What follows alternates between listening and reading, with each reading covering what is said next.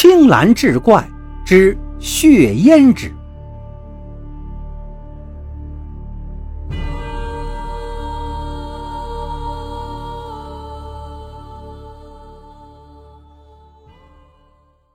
话说凤凰山脚下的小镇上，有一位吴员外，有个极为漂亮的女儿，叫秀儿。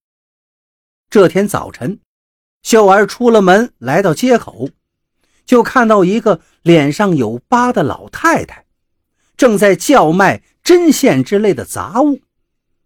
秀儿就在老太太那儿买了一些针线，正要回家，却见老太太拿出了一小瓶胭脂，慈祥地对她说道：“姑娘，试试这胭脂吧，你查上它，肯定更漂亮了。”秀儿禁不住老太太劝说。就将那瓶小胭脂也买了。回到家里，秀儿欢天喜地的把胭脂涂上了，一照镜子，真是好看。哪知道第二天早上起来，秀儿忽然觉得自己脸颊发烫，对着镜子一照，只见脸上竟然出现了一大块青斑。秀儿吓得惊叫起来。吴员外看到女儿脸上的青斑，也是大吃一惊。他让女儿好好回想回想，到底是吃了什么，还是碰了什么不干净的东西了。秀儿这才想起，自己一定是查了老太太卖的胭脂，才变成这样的。吴员外赶快派人去街上寻找那个八脸老太太，可哪能找得到啊？秀儿见没有找到人，不禁一阵绝望。哭着说道：“爹呀，我这个样子还不如死了算了。”然后就捂着脸跑回自己房中，把门一关，任凭谁叫也不开了。吴员外好不着急，生怕女儿出事儿，于是命人把宝山给叫来了。宝山是秀儿的未婚夫，两个人打小青梅竹马，情投意合。吴员外已经准备给两个人定亲了，哪成想出了这样的事情。宝山一来就拍门喊道：“秀儿，开门！我是宝山呐！”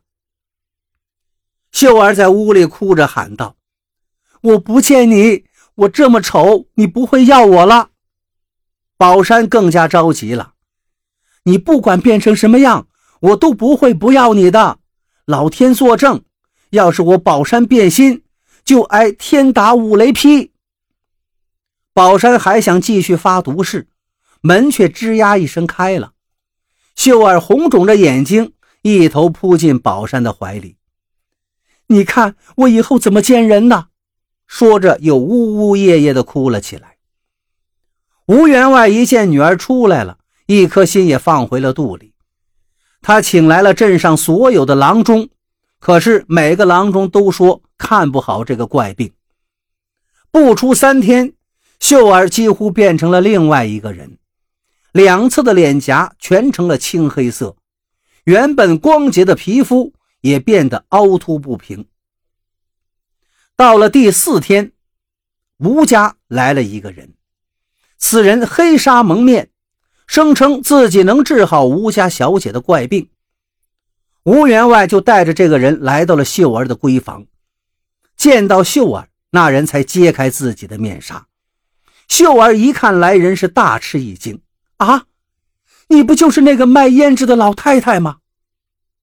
吴员外愤怒之极，质问老太太为何要害自己女儿。老太太却笑了：“员外呀，我可不是害她，我是救她。”如果秀儿不变成这个样子，你们老吴家就会大祸临头。大祸临头，老太太点了点头，道：“对，我现在就住在你家里。如果十天之后秀儿安然无恙，我就会让她恢复容貌。”吴员外有些半信半疑，但也没有其他办法，就只能让老太太住下来。哪知第二日午后，就听庄外一阵喧哗，一伙人敲锣打鼓来到吴家门前，十几条大汉背着明晃晃的大刀，还抬着一顶花轿。我们大王听说你家秀儿美如天仙，要娶她做压寨夫人。如果你们答应，就收了聘礼上轿；如果不答应，就杀了你们全家。吴员外一见这个阵仗，不禁出了一身冷汗。他知道，最近凤凰山上出了一伙强盗，头领是一个叫李虎的人，而这些人就是李虎的爪牙。这时，吴家上下早已慌作一团。宝山想要出去拼命，吴员外使劲地拉住他：“儿啊，让他们看看秀儿现在的模样，兴许他们就走了。”老太太却摇了摇头，说道：“他们不会相信的。今天不把人带走，他们是不会放过你们的。放心吧，你们把秀儿交给我，我跟着秀儿上山，我有办法再把她好端端的带回来。”这时，老太太又拉过宝山，问道：“你真心愿意救秀儿吗？”宝山眼珠子都红了，只要能救秀儿。让我死都可以。老太太就把宝山拉到内室，两个人说了一阵，然后出来叫大家开门迎客。门外这伙强盗早就等得不耐烦了，将聘礼和新娘的喜服放下，便嚷嚷道：“莫要耽误时间，让新娘快些准备。”老太太给秀儿穿上了新衣，又用红纱巾蒙了头。这才扶着他上了轿，强盗们抬起要走，老太太说道：“你们稍等，我是新娘的奶娘，一定得陪在她身旁才行。”强盗们看她只不过是一个老太婆，也就答应了。来到山上，这里已经是一派喜庆的景象。李虎见人抬来了，就高兴地宣布要拜堂成亲。不多时，酒宴就开始了。秀儿被人引入了新房，老太太则是寸步不离地守在她身旁，安慰她不要害怕，并且叮嘱她，不等到李虎先投金的时候，万不可让李虎看到她的脸。